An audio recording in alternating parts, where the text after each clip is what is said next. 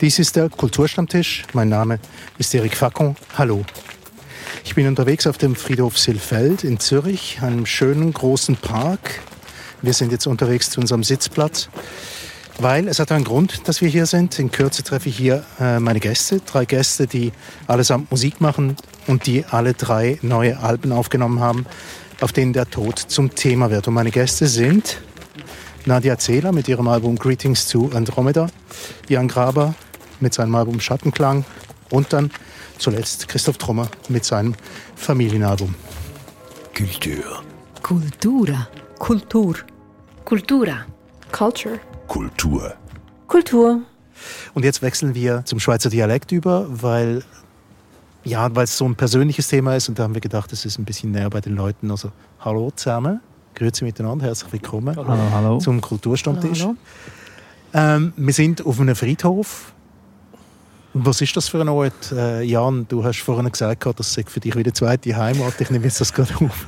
Du hast es zwar nur zum Soundcheck gesagt, aber gleich. Also wir sind auf dem Friedhof Silfeld, einer der schönsten und grössten Friedhöfe der Stadt Zürich und glaube einer der ältesten sogar. Das kann dann der Reto später sagen. Ähm, ja, ein wunderschöner Ort, wo man auch einfach so hin kann, ohne dass man sich eigentlich mit den Toten befasst. Aber es ist eigentlich ein Ort für die Toten und die Lebenden. Nadia, so ein Friedhof ganz allgemein, jetzt nicht, nicht im spezifischen Silfeld, sondern einfach der Friedhof im Allgemeinen. Was bedeutet der Ort für dich? Also ich bin schon immer gerne, auf- ich habe mich schon immer gerne auf Friedhöfen umgetrieben. Also auch in anderen Städten gehe ich eigentlich meistens auf die Friedhöfe. Ich liebe Friedhöfe. Warum denn? Ja, es ist einfach, es ist nicht so viel Willen rum auf einem Friedhof. Es ist, es ist Ruhe. In der Stadt ist ja wahnsinnig viel Willen rum, überall. Oder an allen Ecken und Enden ist jemand, der etwas will machen, gestalten, kreieren oder konsumieren. Und auf dem Friedhof ist einfach mal die Stille, auch eine gesellschaftliche Stille, sage ich jetzt mal. Christoph Trummer?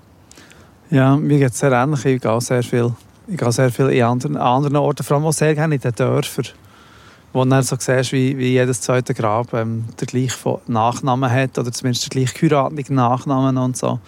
So finde ich, das gibt einem so ein, ein Gefühl für eine, für eine Realität vom Leben, so ein Friedhof.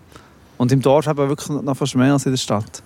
Und ich, was ich auch sehr gerne habe, ist, dass ähm, ich- glaube schon daran, dass Orte so wie die Energie anfangen, ein übernehmen, wo dort hergebracht wird. Und das Gefühl, Friedhof ist immer sehr viel Respekt grundsätzlich ähm, vorhanden. Und das ist etwas, was ich, was ich das Gefühl habe, was man spürt und was ich, was ich ähm, gerne habe an den Friedhof. ist noch ein interessanter Ort, weil man hört jetzt auch irgendwie die Großstadt im Hintergrund, man hört aber gleichzeitig auch die Vögel pfeifen und manchmal hat man so den Eindruck, das ist wie auch soundmässig eine andere Welt als draussen, außerhalb der Mauer. Ist das das, was du gemeint hast? Das auch, ja. ja.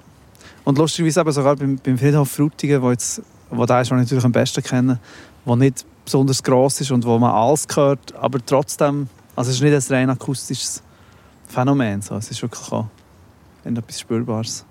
Jan, du hast dich jetzt äh, über Jahrzehnte hinweg äh, mit, dem, mit dem Thema auseinandergesetzt. Was spürst denn du von dem, was wir jetzt erwähnt haben? Was Also die Ruhe sicher, die finde ich wichtig. Ich würde Nadia insofern widersprechen, wir wissen gar nicht, ob so viel Wille oder ob der Wille nicht um ist, weil wir wissen ja nicht, was im Jenseits passiert. Das ist das, was mich eigentlich immer fasziniert hat, auch so Ort, oder? Wir, sind da an einer Grenze zu einer anderen Welt eigentlich. Wir stehen an einem Ort, gerade von einem Grab, wo, wo es das Jenseits gibt und das Jenseits wissen wir nicht, wie es ist und das hat mich immer fasziniert, den Friedhof, die, die Ambivalenz auch, die da ist, das, äh, die, das, ich will nicht sagen Unheimliche, aber trotzdem das Unbekannte, wo wir konfrontiert sind. Und das führt höchstwahrscheinlich auch dazu, dass wir in uns hineingehen durch das. Also, dass, dass die Ruhe in uns entsteht. Weil es ist auch eine Ehrfurcht auf eine gewisse Art da vor, vor etwas, was wir wie nicht kennen. Also Wo- der Furcht vor der Grenze, meinst du? vor der Grenze, vor dem Jenseits, vor, vor, dem, eben vor dem Unbekannten. Und das ist, äh, und für mich haben die Friedhöfe vermittelt sehr stark auch das, wo, wo das, äh, das, die, die, das- das Limit, wo wir, wo wir in unserem Leben eben dran ankommen, irgendwann sowieso physisch, aber auch, auch geistig, eigentlich laufend. Und ich denke, das, hat damit, also das führt dann auch dazu, dass, wir, dass der Tod sehr oft tabuisiert wird oder, oder, oder abgelehnt oder in die Ferne geschoben wird. Ist das die Art von Wille, die du gemeint hast, Nadja? Nein, ich empfinde es ein bisschen anders. Für mich ist der Friedhof auch nicht unbedingt so der Ort von der Grenze zum Jenseits. Es ist für mich mehr ein Ort, wo die Leute hingehen können, um, wie der Name vom Ort schon sagt, im Frieden zu sein. Und für mich ist es natürlich jetzt auch sehr ein persönlicher Ort mhm. geworden. Mhm. Und ich bin im Gegensatz zu vielen anderen Leuten, die Friedhöfe meiden, bin ich sehr froh um den Friedhof. Also ich brauche den Friedhof und ich liebe das Grab von meinem Mann. Und es ist auch sehr persönlich, sehr persönlich gepflegtes Grab. Ich habe nicht so die übliche Bepflanzung, die alle haben, mhm. zum Beispiel. Aber liegt er da? Ja, er ist da auf dem Sielfeld. Mhm. Und ähm, also für mich ist es eigentlich auch ein Ort, wo ich halt ich verstehe zum Beispiel nicht so ganz, dass in der Schweiz die Leute ihre Gräber nicht mehr selber gestalten. Also ich meine, die hinterbliebenen Gräber selber gestalten. Viele Leute auf dem Sielfeld haben halt so die Standardbepflanzung. Und ich meine, abgesehen davon, dass die recht teuer ist, das wäre mir jetzt noch egal. Das würde mich jetzt nicht reuen, das Geld, aber mir gefallen es zum Teil einfach auch nicht so die Pflanzen, die sie drauf tun. Dann finde ich Plastikblumen fast schöner. Das passt einfach auch mehr zu mir und zum Badu. Mhm. Und ähm, ich brauche das wie, dass ich das Grab auch so ein bisschen gestalten kann. Das ist sehr heilsam für mich. Vor allem am Anfang auch sehr fest gewesen. Auch für mich und Kinder. Also wir sind dann auch zusammengegangen. Hm. Auf die persönlichen Fälle und, und Motivationen, warum ihr auch Songs gemacht habt über, über den da wollen wir dann noch darauf zurückkommen. Aber etwas möchte ich noch aufnehmen von dem, was du gesagt hast, ähm, Christoph. Wegen Dings, wegen, wegen Grabstein lesen und dort Namen lesen, stellst du dann vor, wer die sind? Es gibt ein ganz berühmtes Lied aus der Popgeschichte, das genau das macht, oder? Eleanor Rigby von den Beatles. Mhm.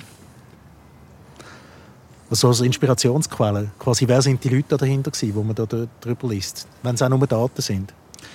Ja, das, ich, glaube, ich glaube jetzt nicht, dass ich je an einem Grab vorbeigelaufen bin, dass ich mit einem, quasi mit einem Song im Kopf habe von dem, würde ich mich nicht erinnern. Mehr so, mehr so die, ähm, die Vernetztheit, glaube ist das, wo das eben jetzt auch besonders im Dorf halt so so spürbar macht. Irgendwie. Jetzt ein Ort wie Frutigen, den ich am besten kenne, wo, wo es über Jahrhunderte zurück einfach die gleichen Familien dort hat und wo untereinander immer wieder sich irgendwie vermischt haben. Dann gibt es Orte, die fast alle Wäfler heißen oder Zurbrück. Und dann kommt auf einmal etwas, kommt auf einmal etwas ganz Fremdes rein, wo man denkt, ah, was ist, das ist wahrscheinlich noch spannend. Wer ist, wer ist echt das? Wie originell sich die gewesen? Sie haben sich gut eingefügt. Ist das Grab das finde ich auch spannend, was du sagst, Nadia. Oder Friedhof ist ja auch so eine eigentlich schlimmerweise ein Ort, wo man sich dann nochmal anpasst, oft, um nicht die anderen rundum zu ärgern. So wie man das Gefühl hat, wenn die anderen vom Weg zu ihrem Grab sind, was wichtig ist, dort, äh, und dort, oh, man muss schon ein bisschen schauen, oder man kann nicht zu wild. Das ist, glaube schon so das, Ah, ehrlich? Das habe also ich nicht, zum Beispiel gar noch nicht bemerkt. Das wäre nicht meine Einstellung, aber ich gehe schon davon aus, dass es Leute gibt, die sich ärgern über Gräber, die zu fest aus der Reihe tanzen, wie sie sich auch über Menschen ärgern, die zu fest aus der Reihe tanzen. Mhm. Genau, aber so Sachen sieht man ja ein bisschen so. Und mhm. ich habe zum Beispiel auch immer Freude, dass das Gräber von unseren Eltern ähm, so ein bisschen die wildesten sind in ihren Reihen. Mhm. Sorgst du da dafür, oder? Äh, nein, das lasse ich einfach zu. genau. Ähm, eben, ihr alle drei habt neue Alben rausgegeben, jetzt, ähm, November 2020, wo es auch um den Tod geht ganz viel um den Tod geht. Es geht natürlich auch über das Leben, aber wir wollen jetzt das ein bisschen ausloten. Wir haben alle drei äh, verschiedene Motivationen, sind auch sehr verschiedene Alben geworden. Ähm, gewisse kommen aus einer persönlichen Betroffenheit heraus. Ähm, Jan, bei dir ist es anders. Bei dir ist es quasi eine Auseinandersetzung, die schon ganz lang läuft, die aber vielleicht nicht ganz so persönlich ist wie die, bei den anderen beiden. Es ist ein Mix bei mir. Also es ist beides. Es ist persönliche Betroffenheit, zwangsläufig. Also so hat es angefangen. Im neuen Album ist es natürlich ganz persönliche Stück, also der Abschied von meiner Mutter, der Abschied von Martin Ein, der früher die äh, Stück gesprochen hat. Ähm, aber ja, Motivation für mich ist insofern anders, weil mich das Thema Tod als solches sehr stark interessiert und äh, und ich mich mit dem anfangen auseinandersetzen, auch aus einer persönlichen Angst heraus, auf eine Art. Also mit Todesfällen, die passiert sind im Umfeld und somit auch die Gedanken, die das angestoßen hat. Plus ähm, nachher, nachher mal herauszufinden, was ist das eigentlich? Also wie wie das in der Kunst eigentlich oft passiert, auch, auch im Stillleben und, und in der Vanitas, dass, äh, das Bannen vom Tod, also indem dass man es veräußerlicht, aus sich herausbringt und benennt, dass man es dann kann anschauen und, und, und quasi wie das fassbar, greifbarer wird. Das ist ein wichtiger Motivator für mich. Äh, und ja, und dann irgendwie auf eine gewisse Art war es ein, ein Zufall, wieso ich angefangen damit, weil ich habe einfach ein Thema gesucht. Ich wollte, wollte Musik machen, aber nicht Rockmusik, wie sie existiert, sondern etwas, etwas Neues mit Gedichten eben versuchen zu verbinden. Und dann hat es in dieser Zeit hat's einfach viel, hat's gerade ein paar, ein paar Todesfälle gegeben und das hat mir wie das Thema geliefert und dann habe ich mich angefangen, wirklich mit dem auseinanderzusetzen. Und es hat mich dann so angefangen faszinieren, dass ich dann irgendwann wie verhaftet bin im Tod. Obwohl, ich meine, ich, ich, ich schaue auch gerne billige Netflix-Serie zwischendurch oder so etwas, aber, äh, aber eigentlich... Ähm, und ja, und, und dann, aber jetzt fürs neue Album muss ich sagen, sind es schon auch persönliche Begebungen gewesen, also eben die zwei intensiven Momente von, von meiner Mutter und Martin, wo, wo ich dann sehr stark auf das eingegangen bin, auch auf, auf Trauer, auf, auf viel mehr aufs Je eben der Gedanke vom Jenseits. Was ist jetzt dort hin? Was passiert im Moment vom, vom Sterben? Was passiert in dem Augenblick, wo sich das Auge schließt? Und äh, das hat, ich habe mich dann angefangen, sehr intensiv mit dem eigentlich auseinanderzusetzen. Was, was ist der Moment? Was ist das Sterben an und für sich?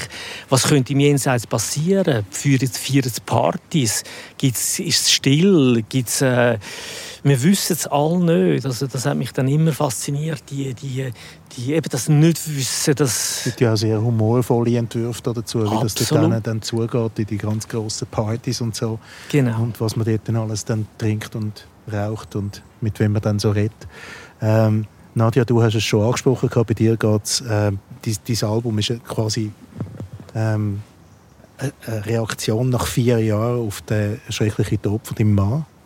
Ähm, ja, es würde mich doch noch wundern, was denn die Beweggründe sind. Warum, warum schreibst du das? Ist es eine Erinnerung? Ist es für dich äh, ein, ein, ein, ein Überwinden von dem Schmerz?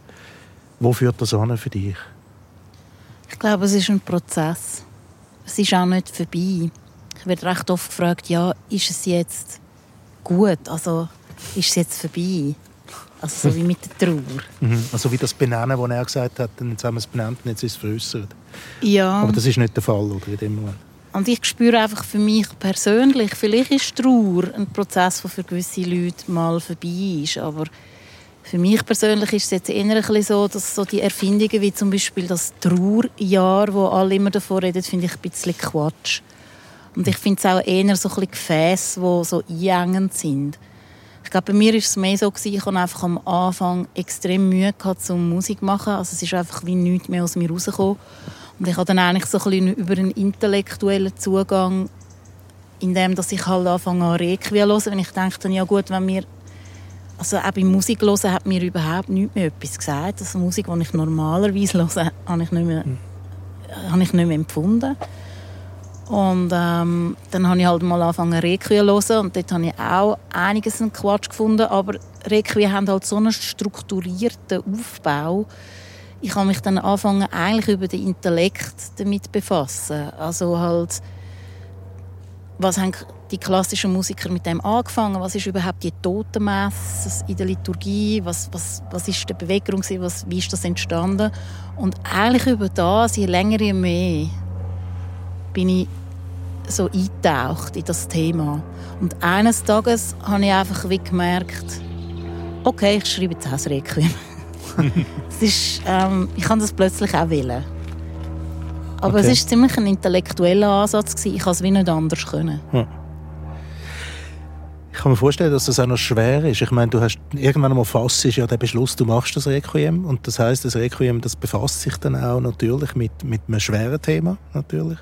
Wie schwer ist denn das, das nach Hause zu kehren, wenn du dort sitzt, am Klavier oder an der Gitarre, am Harmonium? Eigentlich ist es jetzt nicht mehr schwer für mich. Hm. Also bevor ich kreativ werden konnte, war es viel, viel schlimmer. Gewesen. Weil Kreativität ist ja etwas, was mich eigentlich seit etwa 15 täglich begleitet. Und auch die ist gestorben in dem Moment. wo mein Mann gestorben ist. Ich konnte so lange nicht mehr kreativ sein. Es ist wie etwas, ich bin wie in einer Lähmung gewesen. Und wo die Kreativität wieder kam, ist, mit dem Beschluss, ein Requiem zu schreiben, habe ich sofort gemerkt, jetzt kommt etwas in die Gang bei mir. Jetzt fange ich wieder an, mich mit dem Leben zu befassen. Also eigentlich habe ich mich dann noch mehr mit dem Tod intellektuell und kreativ befasst, habe mich aber eigentlich wieder lebendiger gefühlt dabei. Hm. Also und wenn du jetzt diese Songs singst, und wenn ich jetzt, das habe das ich jetzt ja noch nicht so viel Erfahrung. Das ich habe jetzt so viel Erfahrung, zwei Konzerte gespielt, das ist noch sehr frisch. Und im Moment bin ich gerade recht im High, weil wir haben so lange an dem Album geschafft, dass ich es jetzt schon enorm schön gefunden habe, das können zu teilen mit anderen, mhm. also mit den Hörern und mit den Menschen, die sich für das interessieren. Und wenn ich singe, weißt, wir haben das so viel geprobt. Hey, das ist so ein schwieriges Album zum Spielen. Wir haben das geprobt wie die Irren. Also ich habe jetzt schon auch ein bisschen eine Routine drin, das Album zu spielen. Und ich glaube, jetzt genieße ich es mehr musikalisch. Es ist, es ist so viel Fun, um das Album zu spielen, weil es einfach so erzählend ist. Und es ist auch für uns immer noch wie eine Märchenwelt zu entdecken mit diesen vielen Sounds und diesen Synthes. Wir haben einfach riesig Spass. Mhm. Und von dem her, ich es ist dann am Ende vom zweiten Konzert im Lokal bin ich ein bisschen zusammengebrochen, weil ich einfach gemerkt habe, aber das war mehr, weil ich gemerkt habe, hey nein, jetzt ist es schon wieder vorbei mit Live. Mhm. Also sprich Corona und so. Aber hast du nicht einen Adressat, wenn du, wenn du die Songs singst? Denkst du, denkst du an deinen Mann? Oder? Ja, ich habe schon ein paar Mal an ihn gedacht. Das muss ich schon sagen. Aber nicht die ganze Zeit, weil ich glaube, das wäre zu heftig. Ja, es wäre auch schwierig, dann Musik also, zu machen gleichzeitig. Ja. Oder? Also für Konzentration auf das, was du eigentlich genau. machst. Aber also ein paar Mal, vor allem bei den luftigen Songs, die so Platz haben, wo ich auch so während dem Singen halt selber auch so Zeit habe, um ein bisschen floaten. Dort habe ich schon gemerkt, habe ich schon irgendwo auch so mich an ihn adressiert. Habe ich ihn schon so vom geistigen Auge gehabt. Hm. Ja. Christoph, dieses Album heisst Familienalbum. Ähm, es hat äh, nach dem Tod von deinen Eltern 20 Jahre gebraucht, bis du darüber geschrieben hast. Glaube ich ungefähr, das ist etwa der Zeitrahmen, oder nicht? 15? Ja, nein, es ist, ähm, ich habe immer ein bisschen geschrieben darüber. Mhm. Ja. Und ich habe, ich habe, lange habe ich immer so, so mit 30 vielleicht, habe ich, also jetzt bin ich 42 und so, ich weiß also mit 30, wo sich schon etwas gesammelt hatte über verschiedenste Platten, habe ich mal gesagt, vielleicht mache ich einfach mit 40 oder so mal, ähm, mal eine Compilation mit nur den Familiensongs, damit die mal zusammen, damit zusammen ist, was zusammengehört irgendwie. Und, ähm, und das, aber ich habe jetzt schlussendlich kennen von den Eltern mit draufgenommen. So, ich habe, ich habe genug neu geschrieben, aber dass das wie irgendwann mal so eine ein Moment kommen könnte, wo ich wie genug das für mich so aus, ausgelotet habe, um, um, um es mal so ein bisschen gesammelt festzuhalten. Das habe ich schon lange gewusst. Genau. Und jetzt habe ich vor etwa sieben Jahren oder so habe ich angefangen, also, also zuerst am Buchtext schreiben und, und zunehmend auch an den Songs, wo ich gewusst habe, die sind für das Album. Hm. Aber sieben Jahre ist ein langer Prozess. Wieso hat das so lange gedauert? Hast du immer wieder noch das Zwischendurch gemacht? Oder ist irgendwie der Prozess selber schwer gewesen, weil es auch ein schweres Thema kann sein also Es geht ja tatsächlich auch um den Tod von deinen beiden Eltern separat. Mhm. Ich glaube, es ist irgendwie schon... Ich habe so... Ähm, ich habe wie gespürt, dass das so gross ist, dass ich wie anderes Zeug zuerst aus dem System spülen muss. So, ich habe zwei, ich habe zwei Platten gemacht unterdessen ähm, Loriplatz und, und Labor 1 an einem sicheren Ort, wo so ein bisschen um sag jetzt mal, kleine Sachen sind gegangen. So ein bisschen, also ja, was hat so passiert zwischen 35 und 40? In der persönlichen Entwicklung. Und ich habe, und ich habe wie nicht... Ich, ich kann jetzt nicht mehr sagen, ob, ob das Zeug aus dem System müssen, um den Fokus können auf das Familienthema zu tun oder ob ich einfach wie noch zu, noch zu wenig klar war, was ich dort eigentlich machen will. Und darum habe ich halt unterdessen etwas anderes gemacht. Es war schon so, dass ich lange Mühe hatte mit der Idee, dass es ein, ein Album über den Tod und über die Trauer wird werden Das habe ich mir auch überlegt. Mal, wieso denn? Ja, irgendwie... Ähm, ich kann es gar nicht so genau sagen. Ich habe einfach gemerkt, dass das, was mich eigentlich am meisten beschäftigt im Zusammenhang mit meinen Eltern, ist nicht, dass sie sind gestorben sondern, sondern ähm, dass unsere Beziehungen so hypothetisch sind weitergegangen seither. Mhm. Dass, ähm, dass ich nicht weiß, was ich für einen für einen Mensch wäre geworden, wenn sie noch leben würde. Und dass ich nicht weiß, wie sie sich als Menschen noch weiterentwickelt hätten, wenn sie noch leben würden. Und mich so auf all das Potenzial einzulassen, was, was da hat. Sowohl für, für mich, dass meine Entwicklung wäre anders gelaufen, aber auch für sie, dass sie vielleicht noch eine Chance hätten bekommen, miteinander oder auch als einzelne Menschen. Einfach so die, die, ähm, das Leben, das nicht mehr stattfindet, hat mich eigentlich fast mehr beschäftigt als reine Tatsache, dass sie gestorben sind. Das ist wie die Ausgangslage, aber das ist nicht der Tod an sich ist nicht das Thema. Aber hat, dann das Schaffen oder das Schreiben an diesen Songs irgendetwas an eurer Beziehung geändert? Also ich meine, es ist natürlich hypothetisch, das ist mir schon klar, aber vielleicht hat es bei dir irgendetwas ausgelöst, wo, ja, wo sich geändert hat gegenüber dir nicht? Ja, ja eine Art sehr so eine grosse, zunehmend so eine Entspannung von unseren Beziehungen oder so eine zunehmende Herzlichkeit. Das ist vielleicht komisch, aber so ich das, nehme ich das wahr nach wie vor. Weil ich bin ähm, verständnisvoller geworden und, und glaube, habe mehr Facetten zugelassen. Auch mit der eigenen Lebenserfahrung wie eine bessere Grundlage, um, um mehr Facetten zulassen in, in meinem Bild von innen. So als 18, also ich war gut 19 und, und 22 und gerade mit 19, dann mein Vater ist gestorben, dann bin ich noch extrem so in einem Find, bei Erwachsenen sie finden hm. So, ich war spätpubertär einfach. Das ist, glaube nicht, also ich bin nicht besonders böse. Das ist glaube recht, recht normal in diesem Alter. Und da hat es ein enormes Entwicklungspotenzial noch gegeben, für meinen Vater neu lernen zu kennen, jetzt über die Jahre. Eben, das heisst, ein Songschreiber hat ja auch darüber nachdenken, was für eine Beziehung man mit dieser Person hat und dann kommt etwas in Gang, logisch. Ja. Ist das bei dir auch so gewesen, Jan? Du hast äh, Songs geschrieben über deine Mutter, die verstorben ist? Ja gut, es ist natürlich bei mir ein bisschen frischer. Also es ist, sie ist letztes Jahr gestorben, vor etwa ein Jahr, zwei, drei Monate her. Aber es ist schon so, also die Auseinandersetzung mit dem, mit dem Tod von ihr und ähm, es tut die Beziehung schon verändern, habe ich gefunden. Gerade der eine Song «Schattenklang» ist genau um das, was ich mich versucht habe, in sie hineinzuversetzen. Eben der Moment, wenn sie geht und alles ich, also ich bin nicht im Bett gewesen, als sie gestorben ist, aber ich habe mir das trotzdem dann versucht vorzustellen, wie das wäre und was sie dann noch würde sehen und was sie vielleicht würde denken und so. Und das hat die Beziehung schon geändert. Aber auch zu Martin, dort sind doch einige Songs über ihn, und gerade ohne Abschied, das ist ja das ist eigentlich ein, ein Wutsong. Also du gingst ohne Abschied, fuck you. Und er ist mhm. ja er ist weg von einem Tag auf den anderen. Also es hat keine Möglichkeit zum Abschied nehmen gegeben. Und, und die auseinander, also das zu benennen und, und, und mal sagen, du Arschloch, du bist einfach gegangen, mhm. du hast uns einfach zurückgelassen. Ohne, ohne eine Chance, das ist das, das hat dann, das hat, hat etwas Befreiendes gehabt in dem Moment. Ich sagen, fuck you. Das ist einfach ein recht zorniges Gefühl auch. Ja, sehr ein zorniges Gefühl. Sehr, sehr wütend. Und, und der Tod macht ja auch wütig, weil er macht ohnmächtig. Immer. Mhm. Auch wenn jemand lang geht. Meine Mutter hatte eine lange Krankheit. Ich hatte lange Zeit, mich verabschieden von ihr eigentlich. Und trotzdem ist dann der Moment ist dann doch wieder zu früh. Und dann ist trotzdem auch eine Wut da in dem Moment. Sagen, Ei.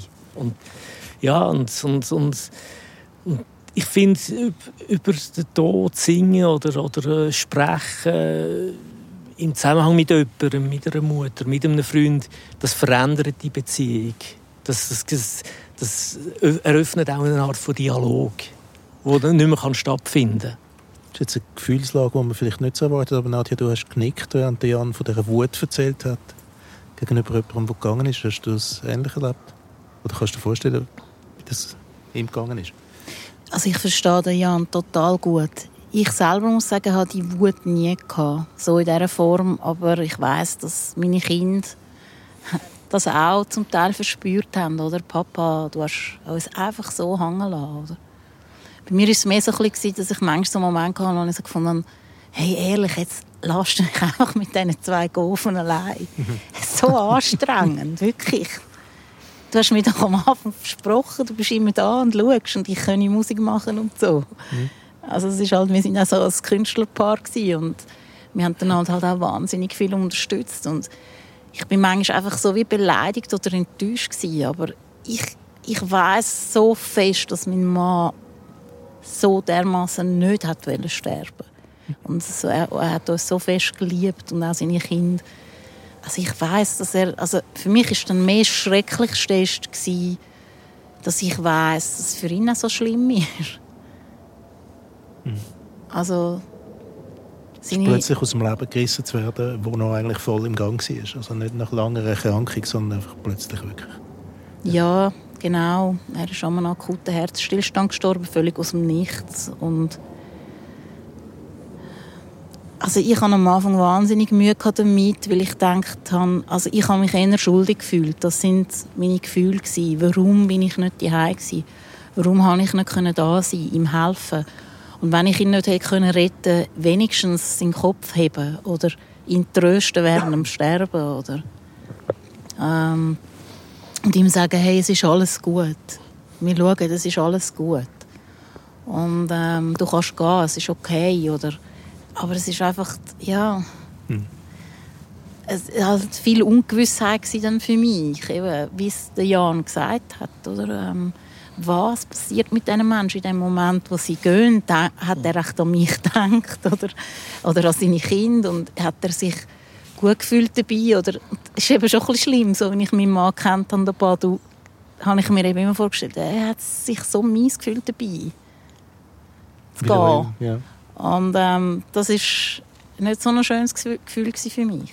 Aber es hat sich jetzt recht verändert. Das muss ich auch sagen. Ich habe jetzt eben das Gefühl, jetzt ist ich spüre irgendwie wie so Vibes, dass er jetzt irgendwie Spass hat. Das ist ein bisschen abstrakt, um das so zu sagen, aber ich spüre seinen Spass wieder.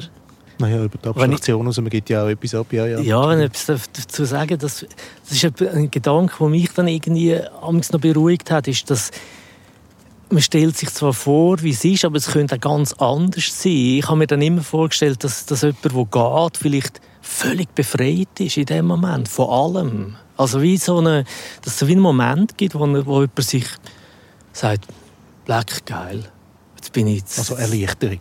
Eine Art Erleichterung vielleicht sogar, eine Befreiung, wirklich so ent, entfesselt, enthoben von dieser Erde. Wie Tom Waits das eigentlich, äh, eigentlich noch schön, schön besingt im Dirt in the Ground. Also er, er redet eigentlich vom anderen, von den Fesseln, wo wir dran sind und dann, und dann am Schluss sind wir eben entfesselt, sind wir eigentlich frei, oder? Und das I see the light. ja, genau, auf eine, auf eine Art, ja. Und das, das, den Gedanken habe ich dann immer schön gefunden. Das könnte auch so sein. Und eben, es könnte ja eine Party sein auf der anderen Seite. Das hat etwas Tröstliches. Das Holeien, ja. so irgendwie. denke, ja. Aber jetzt sind wir tatsächlich bei der künstlerischen Verarbeitung gelandet und das ist das, was ihr gemacht habt, oder? Ähm, jetzt, ähm, wenn man so ein persönliches Thema hat, könnte es ja auch sein, dass man plötzlich so das Gefühl hat, oh Mann, hey, das wird echt so eine Nabelschau. Ähm, wollte ich das den Leuten wirklich zumuten oder, oder traue ich mich, das zu machen? Wie- Wie bist du damit umgegangen, Christoph? Ja, das war ein extremes Hin und Her für mich. Auch halt ähm, mit der... Ähm, da kommt auch wieder das Dorf ins Spiel, oder? Mhm. Wo, ähm, ehrlich, schluss- schluss- schlussendlich ist es wie... Ähm, ist es vielleicht, sind es vielleicht zwei Dutzend Leute, wo mir das wirklich Gedanken gemacht hat. Ich, habe nicht, ich, gla- ich glaube genug an die Kunst und bekomme selber auch so viel von Kunst, die sich mit schwierigen Sachen befasst, dass, ähm, dass ich überzeugt bin, dass für die grosse Allgemeinheit das gut ist, wenn man über das redet und singt. Auch, auch über, auch über die bitteren Aspekte und so. Aber halt, aber halt dass mein, mein Bruder wohnt immer noch zu Ruth. Mein Bruder hat alles müssen lesen, zum Beispiel. Er hat Texte müssen lesen, bevor ich sie singen Und hat das Buch müssen lesen, bevor ich es halt Grafik gegeben Weil ich gewusst habe, wenn, wenn es einen Satz drin hat, wo, wo ihm unangenehm ist, dass dann seine Kollegen zu Frutigen den können lesen können, dann nehme ich ihn raus. Oder dann baue ich, baue ich um, bis, bis es für ihn auch okay ist. So, das, das ist ja nicht... Ich finde, ich habe zum Beispiel ein Buch, das mich sehr ähm, ermutigt hat, das überhaupt zu machen, ist von Joan Didion, das Buch ähm, «The, The Year of Magical Thinking», wo sie über den Tod von ihrem, von ihrem Mann schreibt. Und einerseits hat es mich sehr ermutigt und andererseits habe ich sehr oft gedacht, wow, das habe ich jetzt, das habe ich jetzt echt nicht wollen wissen. So, das, auch die, die ähm, Gratwanderung zu machen von ja, was ist, was, ist, was ist interessant und gehört irgendwie zum Prozess und was ist dann ein Bloßstellen auch von den Personen, die man vorne erzählt, anhand oder anhand von denen, die man davon erzählt, wo man das Beispiel macht, sage, sage ich dem auf meiner Platte, ich mache ein Beispiel aus dir. So, das, das hat mich sehr beschäftigt. Mhm. Weniger jetzt mein persönliches, ich habe nie, wenn ich nicht über das geredet habe mit Leuten, war es vor allem, gewesen, weil ich es ihnen nicht habe zumuten Nicht, weil ich ein Problem hatte, über das zu reden. Hm. Ja, das habe ich ja nicht vermutet, aber es ist mehr so ein bisschen, man hat Probeadressaten oder so. Oder man, ja. man denkt irgendwie, wem, wem schicke ich das eigentlich? Und, und natürlich kann man nicht an alle tausende Leute denken, wo man das rausschickt, sondern vielleicht gibt es da eine Handvoll, wo man... Ja, Jan Graber, wie hast du es mit dem, mit dem Thema? Eben, vorher Nabelschau, oder sind meine, sind meine Gedanken vielleicht... Äh, weiß es nicht, zu unpassend, zu oberflächlich. Ich weiß es doch also nicht. Also die Hemmung habe ich jetzt nie gehabt. Ich habe gefunden, pff, ist mir egal, was andere denken. Also dann nehme, ich, dann nehme ich weniger Rücksicht. Im Gegenteil, dort, jetzt habe ich halt irgendwie so eine provokative Ader und finde, jetzt hören wir mal zu. Aber natürlich der Gedanke von der Nabelschau, den habe ich auch gehabt. Also es, ist immer, es ist ein Abwägen, oder? Immer ein Abwägen, wie viel gebe ich Preis von mir selber, wie, viel, wie stark geht es um mich selber oder wie stark geht es um ein um ein, ein Über-Ich oder wie so ein, ein, ein Erzählens-Ich, das dahinter steht. Und jetzt, in meinem Fall würde ich es vielleicht vergleichen mit der Literatur ein bisschen, wo, wo, wo eine Erzählstimme da ist, wo, wo, sich, wo sich auch distanziert. Also wo nicht, hm. Ich erzähle zwar sehr persönliches Zeug, gerade bei einem Stück wie «Ohne Abschied», und gleichzeitig nehme ich ja gleiche Distanz. Ich, ich nehme so wie eine, wie eine, äh, eine ich, ich gehe wie in eine Rolle hinein auch oder? Und, und, und vermittle dann etwas. Und in meinem Fall vom, vom, vom, vom, vom Auseinandersetzen mit dem Tod als Thema ist, ist natürlich, hat es schon etwas drin, wo, wo ich auch versuche zu transportieren, wo dann, wo dann bei den Leuten ankommt, dass sie sich Gedanken darüber machen. Also, mhm. Und ja, und dort, dort kann ich natürlich nicht quasi Rücksicht nehmen und sagen, was könntest du denken, wenn ich dir jetzt das zumute, oder? Sondern im Gegenteil, ich mute dir jetzt etwas zu, versuche es aber zu verpacken, so dass es wie ein trojanisches Pferd eben so. Ich, und dann die Leute in die Stube rollst. Und genau, mit der Musik. Ich habe, ich habe, ich habe das Vehikel mit der Musik und sie finden, oh, schön, klingt gut. Und dann kommt, dann kommt das Wort oder, und sagt, du stirbst. Oder? Und, und, und das ist natürlich im ersten Moment vielleicht auch verwirrend und, so. Okay, gut, aber äh, die Reaktionen haben immer gezeigt, dass eigentlich die Leute das eigentlich recht gerne haben. Ja. Ich nur schnell als kleine Reaktion. Ich, ich finde natürlich auch nicht, ähm, die Rücksicht betrifft nicht, ähm, betrifft nicht, dass der Tod kommt oder so. Mhm. Die Rücksicht betrifft, dass ich von Menschen erzähle, die mhm. andere Menschen auch kennt haben mhm. und verbunden waren und auch emotional verbunden waren und so. Und ich mhm. gebe jetzt ein Bild daraus. Mhm. Ich glaube, das Bewusstsein hat, mich, hat, mich, hat Rücksicht von mir verlangt. Irgendwie. Nabelschau, Stichwort Nadja. Ja, also ich muss sagen, ich, ich finde es schwierig. Also mir macht es auch Angst. Also ich finde es jetzt bei mir eine rechte Gratwanderung.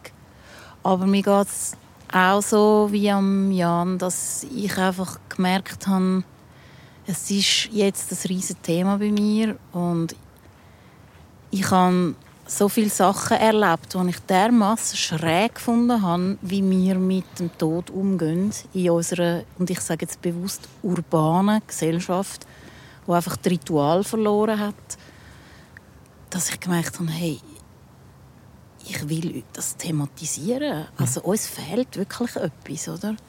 Das ist auch für mich zum Teil zusätzlich traumatisierend gewesen. Also Momente, die ich eigentlich gebraucht hätte, um mich selber zu heilen, sind mir verwehrt worden, weil der Konsens ist, nein, nein, das macht man nicht. Oder? Das habe ich schon erlebt und das habe ich zum Beispiel wirklich richtig scheiße gefunden. Hm.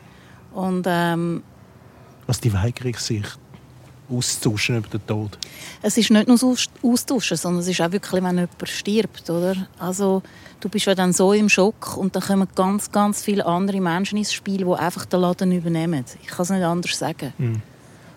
Und ich habe zum Beispiel ganz viel wissen, was ist eine Kremierung? Was passiert bei der Kremierung? Wie muss ich mir das vorstellen? Und ich wollte auch meinen Mann bis zum letzten Moment begleiten. Und das hat man mir zum Beispiel einfach wirklich mit aller Kraft ausgeredet. Und ich konnte nachher tagelang nicht mehr schlafen. bis mir meine Mutter bis ins letzte Detail erzählt hat. Und das ist recht, ich finde es eben auch ein bisschen lustig. Sie hat mir dann gesagt, sie hätte es am Fernsehen gesehen. und sie hat mir dann erzählt, wie wie, das abläuft. Und ich hatte auch wahnsinnige Sorgen, gehabt, dass sie mir dann die falsche Urne werden aushändigen und so Sachen. Mhm. Also, dass er vertauscht wird, dass das nicht der Badu ist im Grab.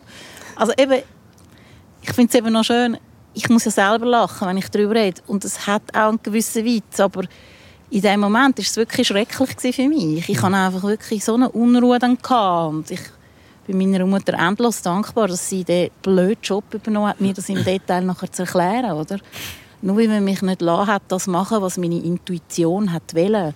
Und ich, ich hatte so Intuitionen gehabt, dort, wo ich es durchgezogen habe, war es überall richtig. Ich glaube, wir haben etwas in uns rein, wo schon, das ist ja so ein Moment von der Extremität und der Klarheit. Also ich hatte eine unglaubliche Klarheit dort ich glaube, Menschen rund um mich herum haben das Gefühl, ja, die brüllt die ganze Zeit und bricht zusammen. Aber eigentlich habe ich auch ganz ein scharfsinniges Denken und ich habe die Sachen so klar gesehen und ich habe so genau gespürt, das geht für mich das nicht. Das stimmt, das ist komplett absurd und falsch. Ich will das nicht, oder? Ich kann das eigentlich völlig klar benennen. Man müsste vielleicht einfach nur die Trauernden denen mehr Raum geben oder mehr Zeit oder ähm, den schockierten Hinterbliebenen mhm. sie mehr einbinden. Und ich glaube, früher eben, zum Beispiel auf dem Dorf oder mit diesen Ritual ist das auch eher möglich gewesen, weil die Toten ja auch aufgebahrt worden sind. Genau. Man hat sich können verabschieden und so weiter. Ich glaube, ich glaube eben, das ist, du sprichst eigentlich etwas Wichtiges an. Ich glaube, eben, das grosse Tabu ist eben nicht der Tod, sondern bei uns zumindest ist es Trauer. Die Angst, die Leute haben Angst vor der Trauer. Die Leute haben Angst, dass vor dir jemand zusammenbricht aus Trauer, weil er, weil, er, weil er nicht mehr mag, weil er nicht kann. Und ich glaube, dort, dort ist das Problem. Wir, wir haben völlig verlernt, mit dem umzugehen. Wir haben, bei uns gibt es keine Klageweiber mehr. Bei uns eben wird nicht mehr aufgebahrt. Der erste Tote, den ich gesehen habe, war ich ganz jung, vielleicht etwa sechs, sieben vielleicht neun. Der war ein Aufbahrter auf dem Land, auch im Bernbiet, auf einem, auf einem, ich weiß nicht, ob sie auf den, den Küchentisch gelegt haben oder, oder so. Ich habe das, ich habe das Bild, aber das gibt es heute nicht mehr. Sie verschwinden sofort. Und, und, und Trauer zeigen und, und den Schmerz zeigen, das ist das, wo wir, wo, wo, wo ganz viel von uns wirklich Angst, vor dem haben wir Angst, oder? dass jemand könnte zu viel zeigen, vielleicht auch. Christophs Land ist angesprochen worden, wo, wo es die Ritual noch gibt, vielleicht. Ich weiß es nicht. Wie siehst du das? Also ja, ich weiss, also du bist im Moment schon weg. Das ja, ja, nein, nein. Und, aber es ist schon, also ich auch schon, als meine Eltern sind gestorben, es hat das Ritual vom Aufbauen hat es dort auch nicht mehr, hat's nicht mehr gegeben. Hm. Also was es noch gibt, ist, dass man, dass man im Leichenschauhaus noch vorbeigehen kann, wenn sie, wenn sie noch quasi präsentierbar sind. Ähm, ich weiß nicht genau, wie lange das jetzt noch ist, aber das habe ich noch, das habe ich noch erlebt, auch, dass, ähm, dass man eben noch während ein paar Tagen dorthin kann, dann sind sie hinter der Glasscheibe und man kann noch, kann noch Abschied nehmen. So. Und das ist jetzt zum Beispiel für mich im Fall von meinem Vater auch extrem wichtig gewesen. Also ich bin ihm dort mal noch ein Lied spielen, das ich dann geschrieben habe. Und das ist also einer von, vielleicht einer von diesen Momenten, wo hat die Entwicklung von unserer Beziehung mit möglich gemacht für mich. So. Das habe ich sehr, sehr intensiv erlebt. Ähm, und ein Freund von mir, der sehr jung ist gestorben, seine Verwandten haben beschlossen, ihn nicht aufzubauen. Und ich habe heute noch das Gefühl, ich sehe ihn irgendwo. Weil ich, weil ich nie können Abschied nehmen von seinem toten Körper. So, ich hatte das schon, also manchmal geht das einfach nicht, das ist klar. Aber, aber ich habe schon das Gefühl, wenn das geht, hat das jetzt für mich eine enorm grosse Bedeutung gehabt. Auch vielleicht mehrmals können vorbeizugehen und zu schauen und, und sich an das, an das zu gewöhnen, so, so blöd es klingt. Aber, ja. Ich finde es super, dass du das sagst. Ich glaube, das ist so wichtig. Also ich habe total damit gekämpft, dass ich nicht fassen fassen und glauben was passiert ist. Und ich glaube, das hat auch damit zu tun, dass man meinen Mann so schnell einfach weggebracht hat.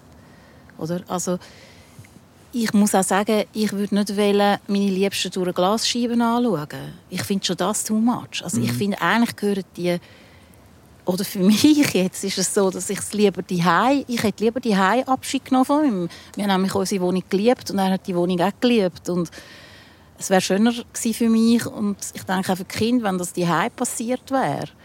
Ähm, und ich denke, vielleicht hat man dann irgendwie nach ein paar Tagen auch wirklich die Schnauze voll und will, dass es vorbei ist oder mhm. mit dem Abschied. Mhm. Aber so ist auch bei mir ein, ein riesiges Loch, ein riesiges Unverständnis geblieben.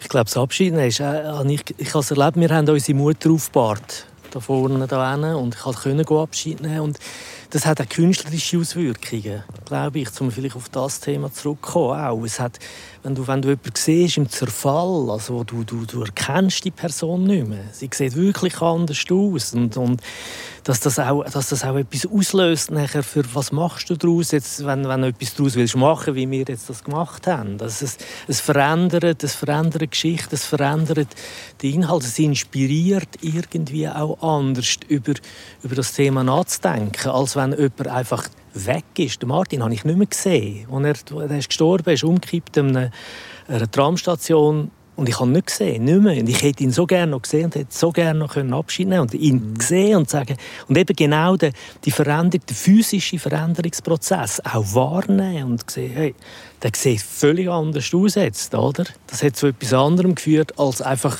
eine Lehre. Aber ich muss jetzt sagen, mein Mann ist schon aufgebahrt worden, aber es hat einfach so einen fixen Zeitrahmen gegeben, ich glaube drei Tage maximal. Mhm. Und er ist halt irgendwie so einem, wie sagt man dem, ja einfach so einem Aufbahrungssaal gewesen.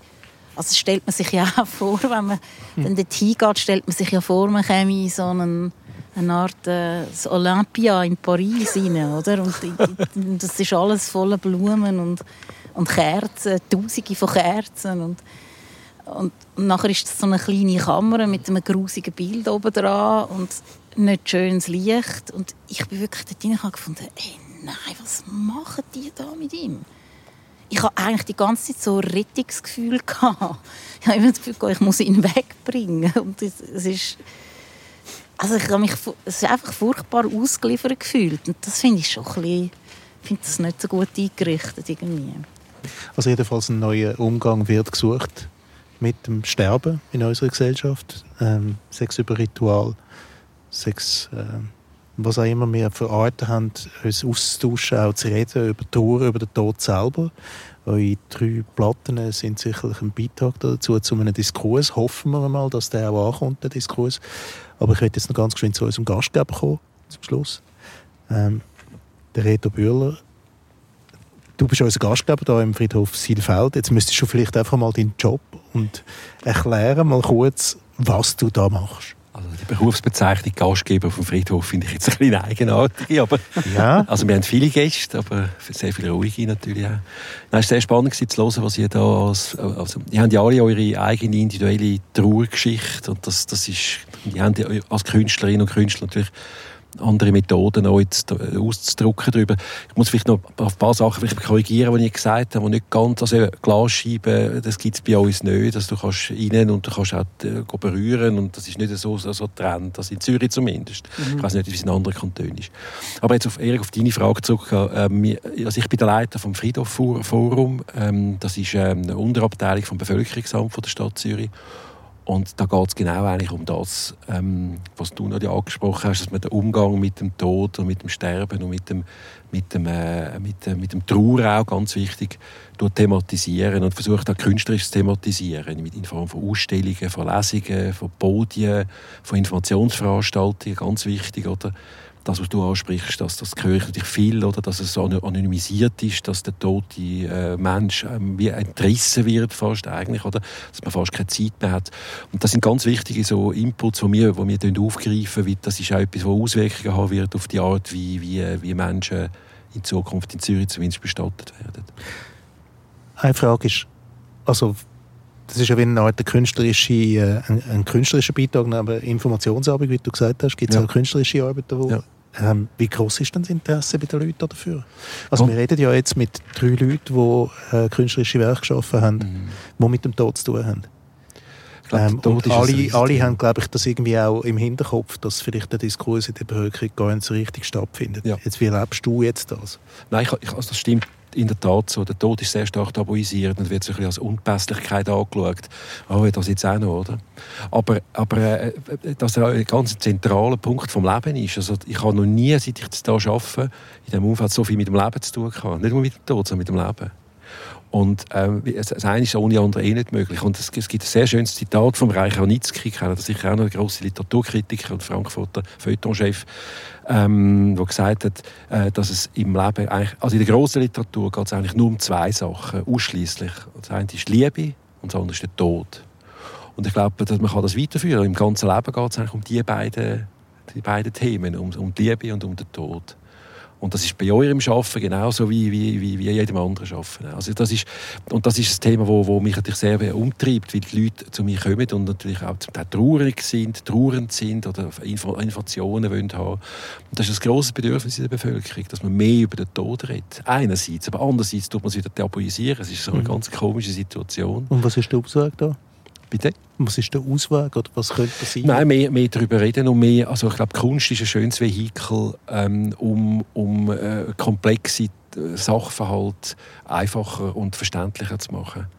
Und äh, das kann man mit Ausstellungen, momentan haben wir eine Ausstellung über was von der Kremation übrig bleibt, also was passiert, was passiert nach 1000 Grad Einwirkung auf den Körper, was bleibt übrig überhaupt noch, was, was ist die Veränderung vom, vom Körperlichen zum Sächlichen. Das sind sehr philosophische Fragen, die da kann, können aufgeworfen werden Und ähm, in, in, Form von dem und die Diskussionen, die entstehen, dann auch wirklich vor den Bildern, wenn man darüber redet, mit den Leuten, da ist schon, das ist wahnsinnig bereichernd und spannend und deshalb bin ich froh, dass ich diesen Job auch neu mache. Vielleicht ist äh, einer der Wege natürlich auch das, was der Christoph Trummer vorhin erwähnt hat, mit dem Lesen von Grabsteinen, sich vorstellen, wer die Leute sind, äh, wie einen Friedhof neu lesen auch und schauen, was da für Menschen schon rum sind. Vielleicht ist das auch ein Weg. Ich will mich zum Schluss ganz herzlich bei euch allen bedanken für die Teilnahme an dem Kulturstammtisch. Nadia Zela, Reto Bühler, Jan Graber und Christoph Trummer. Mein Name ist Eric Facon. Das war der Kulturstammtisch.